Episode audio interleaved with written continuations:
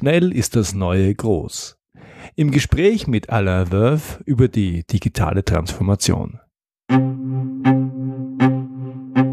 Du bist Problemlöser? Du willst einer werden? Dann bist du hier genau richtig. Ich bin Georg Jocham. Willkommen zu meinem Podcast Abenteuer Problemlösen.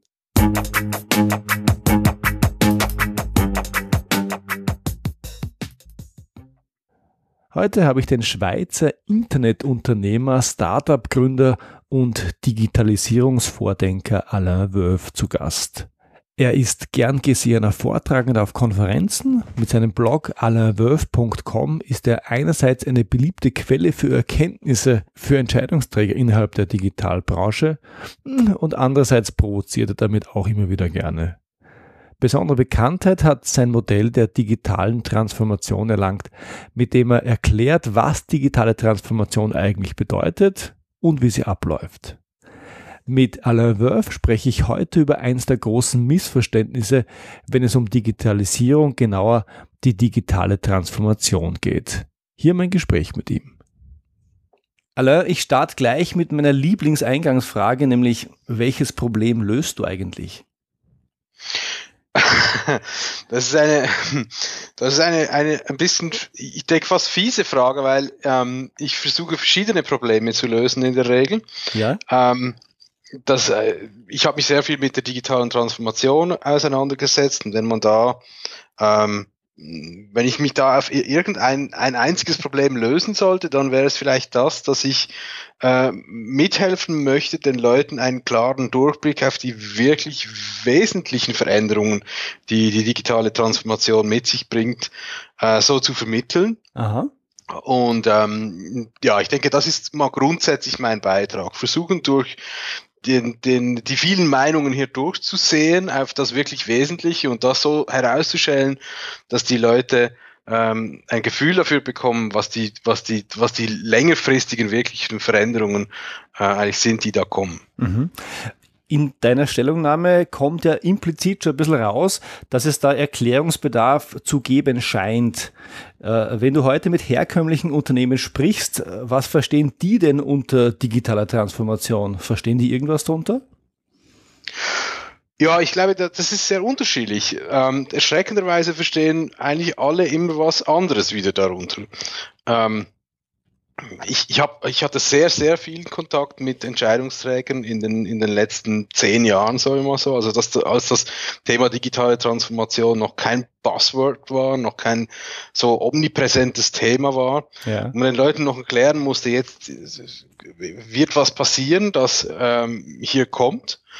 Ähm, und, und ich glaube, die meisten die meisten Entscheidungsträger haben jetzt mal erkannt, dass Handlungsbedarf ist, aber viel weiter sind sie am Schluss meistens eigentlich erschreckenderweise noch nicht. Mhm. Ja. Mhm. Ähm, und das hat auch damit zu tun, dass sie eben die, die digitale Transformation nicht so richtig einordnen können, zum einen, zum anderen aber auch, dass die, die Beratungsbranche ähm, auch ein gutes Geschäft daraus gemacht hat. Ja, also mit, der, mit dem ganzen omnipräsenten Thema und ihr müsst euch erst digitalisieren und sonst seid ihr morgen tot. Mhm. Ähm, und da wird mit Angst operiert, das, was ich nicht so wahnsinnig gut finde und auch in meiner Zeit als Berater eigentlich nicht auf diese Schiene kommen wollte.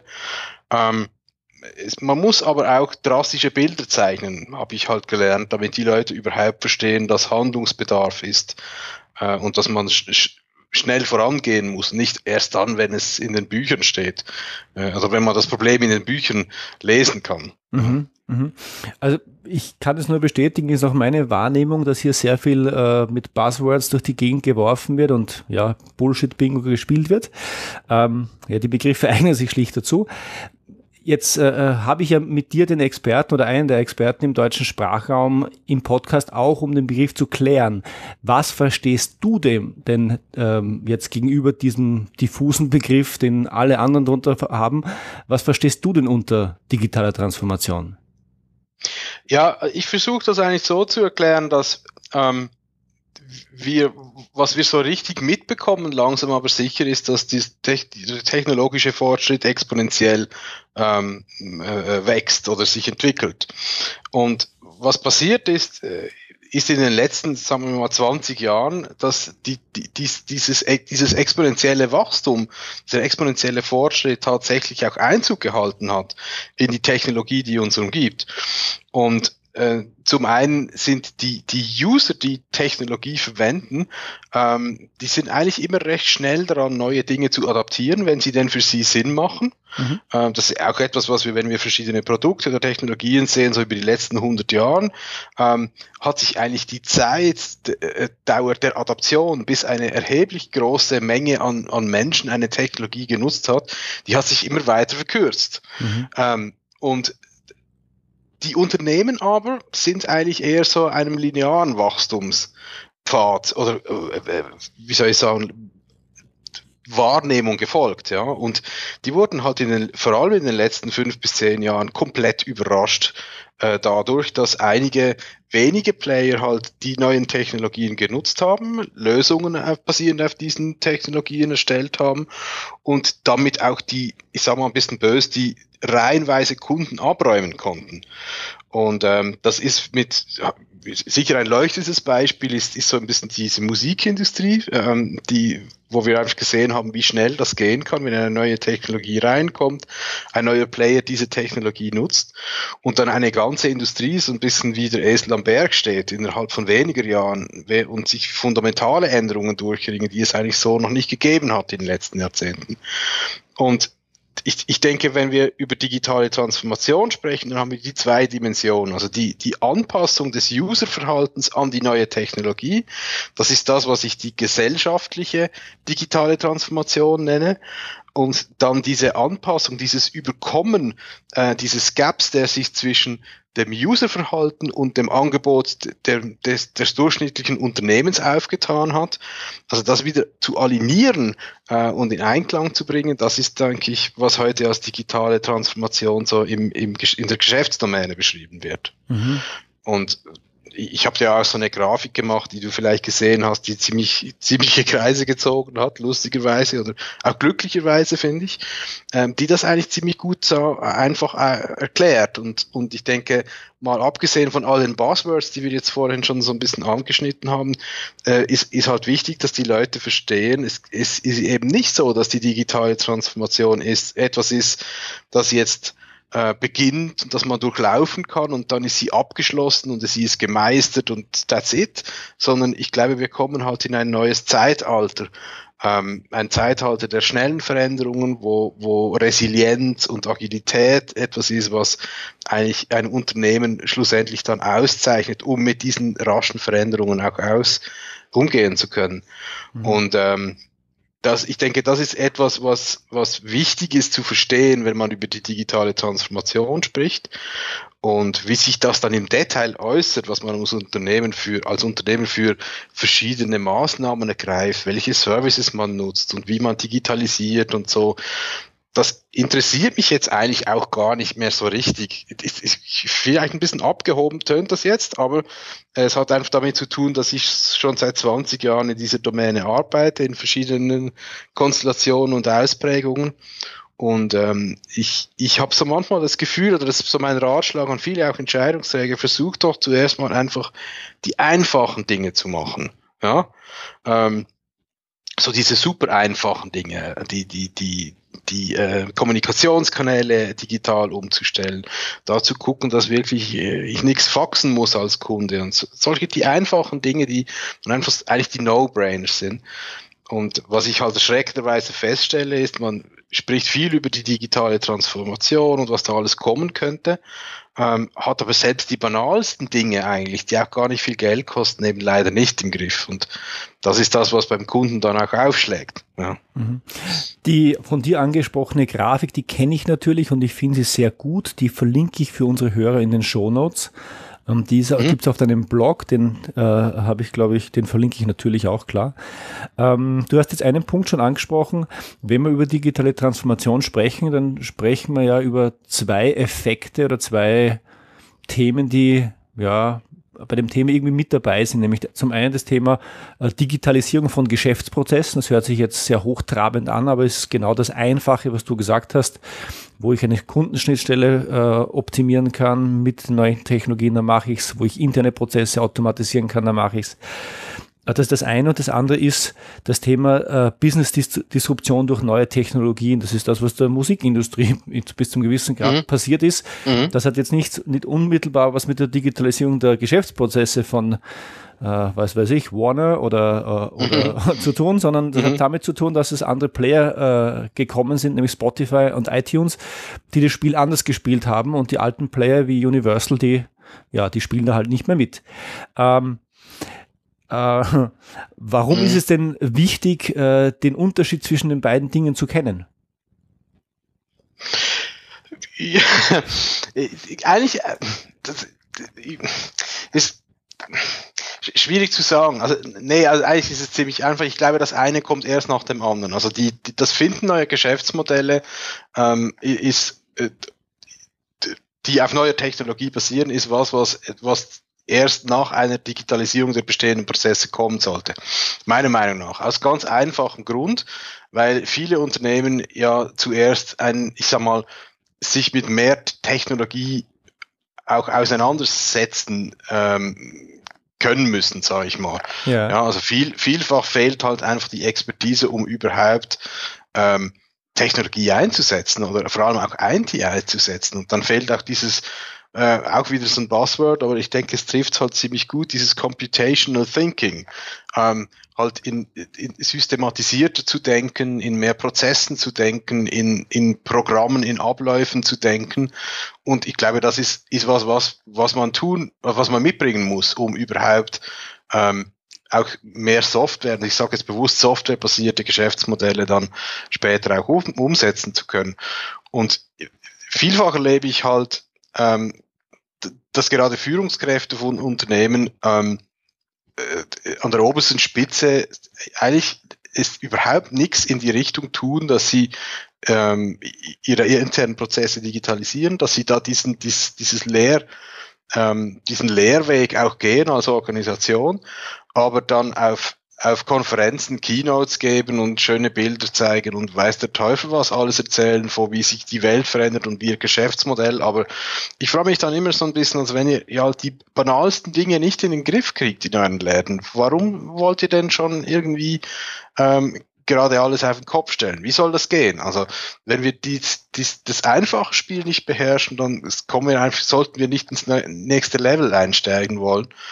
Und ähm, ich, ich in dem Kontext sehe ich so dieser, dies, diese Digitalisierungspflicht des bestehenden Geschäftsmodells, weil das ist ja meistens mit einem riesen Gain verbunden, ähm, es, es sehe ich eigentlich so als, als, ja, als Lehrstück, den man, das man abliefern muss, als Gesellenstück, um in der digitalen Welt oder in einer dig digitaleren Welt eigentlich äh, äh seinen Case zu machen. Und wenn das, wenn die Lage stabilisiert ist, erst dann macht es Sinn zu überlegen, okay, wie können wir als Unternehmen das auch Technologie, ähm, soll ich sagen, beobachtet, mitnimmt, äh, versucht einzusetzen. Wie können wir daraus machen, dass wir in einer unserer Domänen halt dann weiterkommen, neues Geschäftsmodell formieren. Mhm. Ähm, so dieses 0 auf 150, ich glaube einfach, das funktioniert praktisch nie. Das ist so ein bisschen russisch Roulette, weil man läuft halt Gefahr, dass in, wenn man versucht, denn, wie soll ich sagen, diesen Digitalisierungsweg oder die, sich diese Skills durch Arbeit anzueignen, wenn man versucht, das zu umgehen, kann es halt sein, dass die, dass die Konkurrenz erstmal einfach nur das macht und man verliert eigentlich, ähm, oder man macht so ein, ein, ein Wettbewerb, man lässt einen Wettbewerbsvorteil aus. Mhm. Und, ähm, und setzt sich direkt dem Risiko aus, das, das Geschäftsmodell komplett neu zu erfinden.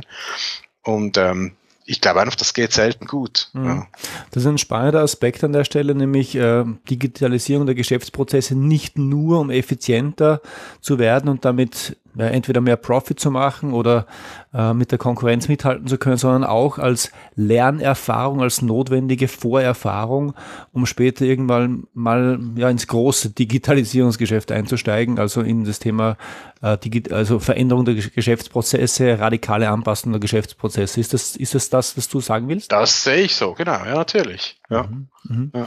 Ich glaube, ich glaube, es gibt so wie keine Abkürzungen zu, zu Orten, wo es sich lohnt, hinzugehen. Ja, und ähm, da ist, ist, ist glaube ich, hier in, in, in diesen, wir, wir sprechen ja über Change, Change, Projekte, Prozesse, äh, die Unternehmen durchlaufen. Und ich glaube, es ist der Weg ist in, diesbezüglich ein Stück weit das Ziel, auch wenn das jetzt abgegriffen tönt, aber das hat was. Ja, also. das, das wissen wir aus Change, das Change nicht funktioniert im Sinn von heute hier, morgen da und dazwischen gibt es genau. nichts. Das, äh, genau. das wünscht man sich so. Äh, das wird immer wieder versucht und es hat noch nie irgendwer funktioniert. Mhm. Mir gefällt der Vergleich gut, weil ich glaube, beim Change sind, auch, ja, das kennen viele und da sind auch unsere Hörer anschlussfähig an der Stelle. Spannend. Mhm. Mhm. Was meinst du, warum, ähm, naja, äh, warum kommen viele Unternehmen beim Thema Digitalisierung, jetzt meine ich Digitalisierung von Geschäftsprozessen, nicht recht voran? Ist das, ist das ein IT-Thema oder hakt an den Prozessen oder liegt das Problem nochmal woanders? Warum, warum kommen viele nicht in die, nicht in die Pushen? Ich glaube, in den großen Unternehmen ist es, ist es der perfide Mix zwischen ich sage jetzt, jetzt ich, ich nehme mal so polarisierende Begriffe, Silberrückenmanagement mhm ähm, äh, Generation und, und Quartalsdenken. Ähm, es ist mir mehr als einmal passiert, dass wir, dass ich Diskussionen hatte oder wir Diskussionen hatten mit, mit, äh, mit Führungsleuten auf Konzernebene, die alle so 60 plus waren und die uns gesagt haben, ja, wissen Sie, wir glauben schon, dass das das Richtige ist, was Sie uns hier vorschlagen, was wir jetzt diskutiert haben in den letzten Workshops oder Sitzungen.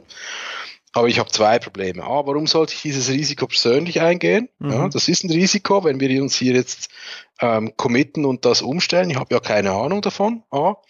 Und B, wir müssen so viel investieren, dass wir das nicht in einem Quartal gescheit rekuperieren können oder so auf die äh, finanziell umlegen können, dass es mein Resultat nicht irgendwie kaputt macht. Und ähm, ich, ich, ich, ich, ist etwas, was ich tatsächlich vielen Leuten rate, ist, ähm, dass sie sich doch irgendwie mit dem Aktionariat oder auf den Aufsichtsräten auf auf Investitionsstrecken einigen könnten, die, äh, wie soll ich sagen, von dem Quartalsdenken ausgenommen wird. Das sind, würde man sagen, 99 Prozent aller Firmen pure, pures Wunschdenken, ja. Aber ich glaube, es ist tatsächlich so, dass die Investitionen, die, die passieren müssen, äh, meistens zu groß sind, um in das bewährte Schema reinzu, reinzugehen. Und wenn wir so die Entwicklungsstadien der Unternehmen sehen, dann sind es ja auch meistens die Unternehmen, die sehr profitabel sind ähm, und die eigentlich viel, viel zu verlieren haben, die sich besonders schwer tun dann mit, mit, mit solchen äh, Investitionen und Veränderungsprozessen. Ähm, es ist viel schwieriger, paradoxerweise aus einer Position der Stärke diese Dinge anzugehen, merke ich, weil der Druck, das zu tun, nicht genug groß ist. Und das ist so ein bisschen dieses, dieses süße Gift des Erfolgs der, der größeren Unternehmen, die ganz lange Dinge nicht tun, bis sie, bis es irgendwie entweder regulatorische Anforderungen gibt, wie zum Beispiel das in der Automobilbranche, äh, wie man das da be, be, beobachten kann, konnte, jetzt ändert sich ja gerade vieles. Ja. Ähm, oder auch, oder viel schlimmer, man sieht es dann in den Büchern. Ja, ich glaube, wenn man es in den Büchern sieht, ist es meistens schon ziemlich, ziemlich knapp. Also dann wird es wirklich heikel. Ähm, und ja, ich denke, das ist so, wenn wir drüber nachdenken, was, was ist ganz am Schluss das, das wirkliche Problem, ist das eines der, der Hauptprobleme in großen Unternehmen. Mhm. Ähm, daraus ableiten tut sich natürlich dann, dann vieles. Also, dass halt äh, große Unternehmen schwerfälliger sind, dass es äh, politische Prozesse gibt, die über mehrere Hierarchien gehen, die, äh, wo die Dinge halt sehr langsam gehen. Also all das, was ich eigentlich so ähm, früher in diesem Kontext Big, Big ist, ähm, äh, wie soll ich sagen, groß ist gut. Ja, also dann hat man Marktmacht, dann kann man viel bewegen mhm. äh, und man ist dafür langsam.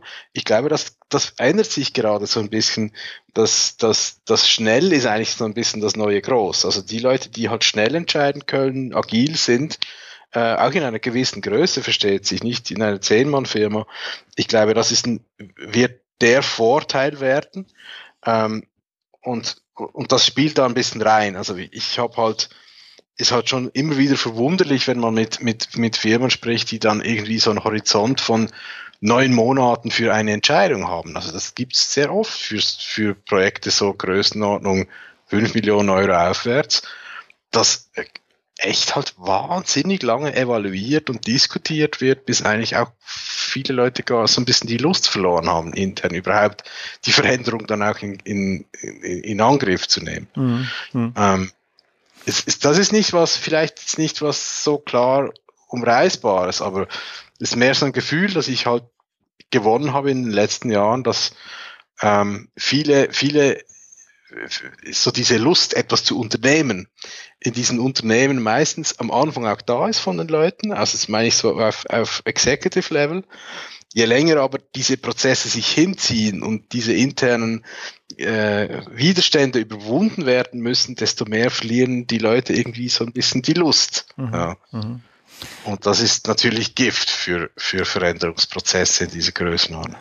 Und ich, ich überlege gerade das, was wir vorher gesprochen haben, wenn du natürlich was versuchst zu verkaufen, dass du einerseits monetär bewerten kannst, nämlich Effizienzsteigerung beispielsweise, aber gleichzeitig über Lerneffekte sprichst, die du vielleicht später mal brauchst, für eine Zeit, wo du keine Ahnung hast, wie sie aussehen wird, das kannst du natürlich keinem Board und keinem Aufsichtsrat verkaufen. Das, äh, das ist zu fuzzy, zu unkonkret und auf genau. der Basis kriegst du keine Entscheidung. Das, also ich komme genau. aus, ich komme aus dem Konzern, das äh, ich, ich denke mir auch, das wäre schwierig zu vermitteln.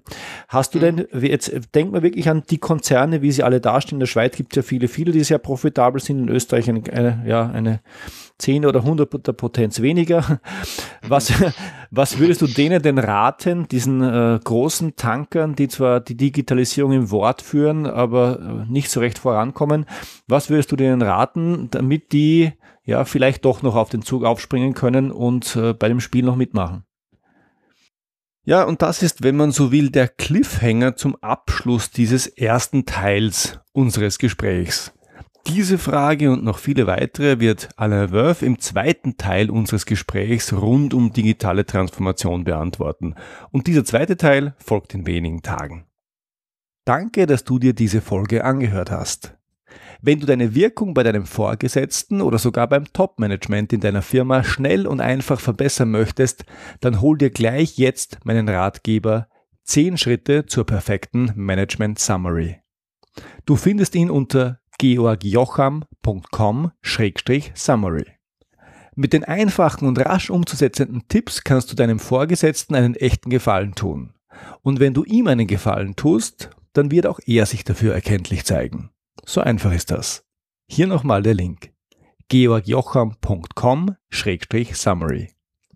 Alle Infos zu dieser Episode gibt's wie immer in den Show Notes und die findest du unter georgjocham.com-podcast. Wenn dir diese Episode gefallen hat, dann schreib mir bitte eine 5-Sterne-Bewertung auf iTunes, damit noch mehr Menschen auf diesen Podcast aufmerksam werden. Danke und bis zum nächsten Mal.